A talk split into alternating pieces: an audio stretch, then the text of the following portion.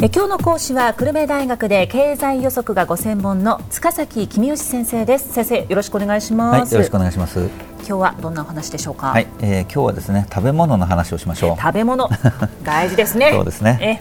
日本の農業生産は、まあ、GDP の1%で、えー、農業従事者はあ就業者全体の3%程度ですね、はいですからあまあこれは農業の生産性が他の産業よりも低いっていうことを意味しているわけです。そうですね。で国際的に見てもの日本の農業の生産性は低いんですよね。あやっぱりそうですか、えー、まあ、最大の理由は農家1個あたりの農地が狭いことにあります。もともと日本は国土の割に人口が多いですししかも平野が少ないので、えーまあ、農地は少ないんですけれども、えーその農地を多くの農家が細切れに持っているのでますます生産性が低くなっているということですね。で本来であれば農地を集約化して大規模な農業をする人とか企業とかが出てくればいいんですけれども、はい、まあ、なんかいろいろ規制があるらしくてですね、えー、えー、あんまり大規模化が進んでいないと。一方で農業従事者が引退した後後継ぎがいないために耕作されなくなっている土地、まあ、耕作放棄地が増えつつあると、これも問題ですね。そうですねですから規制が緩和されてこういう耕作放棄地なんかを借りてですね大規模な農業をする人や企業が増えてくることがぜひ必要だなというふうに考えています。はいで特に日本が、まあ、TPP に参加することになるとですね外国の農産物が安く輸入されるようになりますからそれに対抗できるだけ日本の農業を強くしておかなきゃいけないということですね。で日本の農業の生産性が低い理由のもう一つはですね高齢者が細々と農業を続けているケースが多いということです。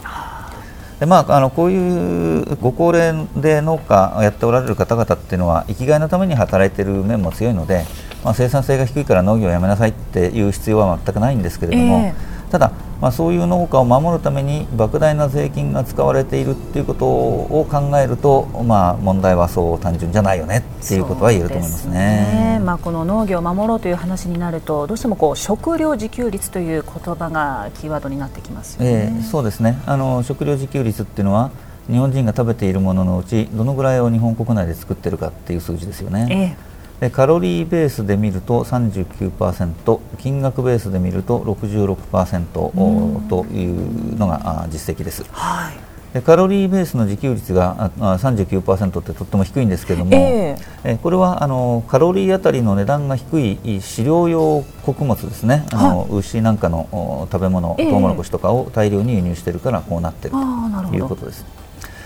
農業を保護すべきだという人の中にはあ食料自給率が低いことを理由に挙げる人が多いですね、うん、食料の自給率が低いといざという時に困るからこれ以上下がらないにしようと、まあ、そういう面も確かにあるとは思いますが私は食料自給率のことはあまり心配していません。あそうなんですか、えー、どうして心配ではないんですか、あの第一にですね先ほども言いましたけども、はい、大量の飼料ですねあのトウモロコシなんかを輸入しているわけです。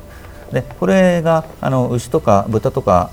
が食べて、えー、肉になっていくわけですけども、えー、肉を作るためには大量の餌を食べさせないといけないわけですよね。ですねですからいざという時には私たちが肉を食べるのをやめて、えー、大豆とかトウモロコシを牛や豚が食べるんじゃなくて私たちが食べる私たちが食べる、えーはい、食料自給率という面ではすぐに、えー、簡単に上がるよと。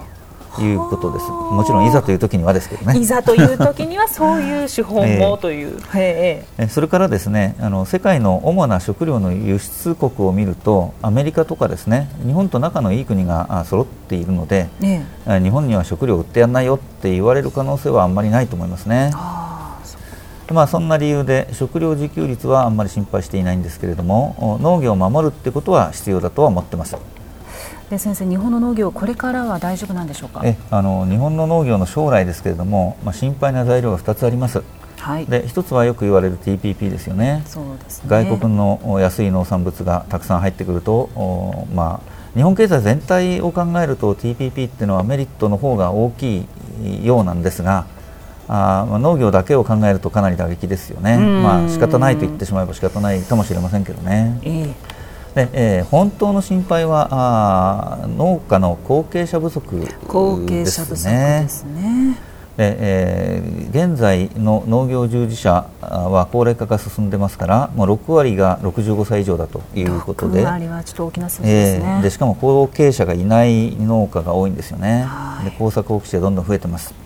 で、えー、多くの農家から農地を借りて大規模農業を営む人とか会社とかが増えていかないと本当に日本の農業だめになっちゃうんじゃないかということで繰り返しになりますけれども規制緩和が強く望まれるところですね。今日は食べ物のお話をしていただいてますけれども、はい、まあ、農業以外にもレストランとかスーパーとかそういったお店でいろんな人々が関係してきますよね。ええ。え、そうなんです。あの食べ物っていうとすぐ農業の話になっちゃうんですけども、はい、私たちの食事には農業だけではなくて実に多くの人々が携わっていると。うんで家計調査っていう統計を見ると私たちの消費に占める食費の割合は4分の1ぐらいあるんですね。でところが農林水産業の生産額はあさっき申し上げました GDP の1%ですね、はい、まあ、これは消費の3%ぐらいっていう計算になるわけですけれども、えー、とこの違いは何だろうと、まあ、もちろん輸入されている食べ物もありますが大きいのは外食産業とか流通業などの部分ですね。はいまあ、国民が豊かになるにつれて外食が増えたりあるいは調理食品を買ってくる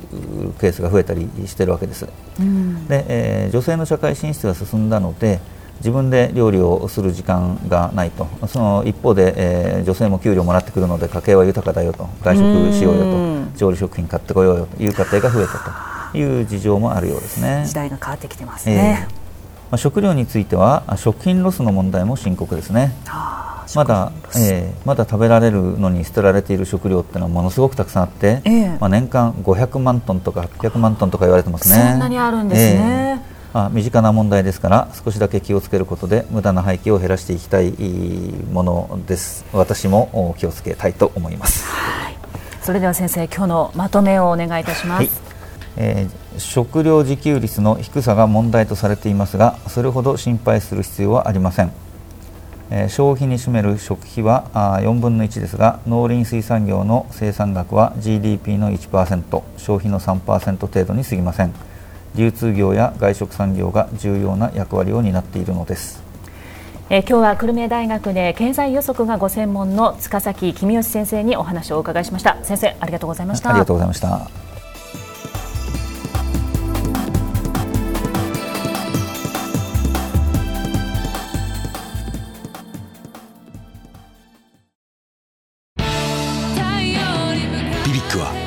州で生まれ九州の人たちに光を届けています。九州のお客様が光り輝くように。それが QTnet の変わらない思いです。キラキラつながる QTnet。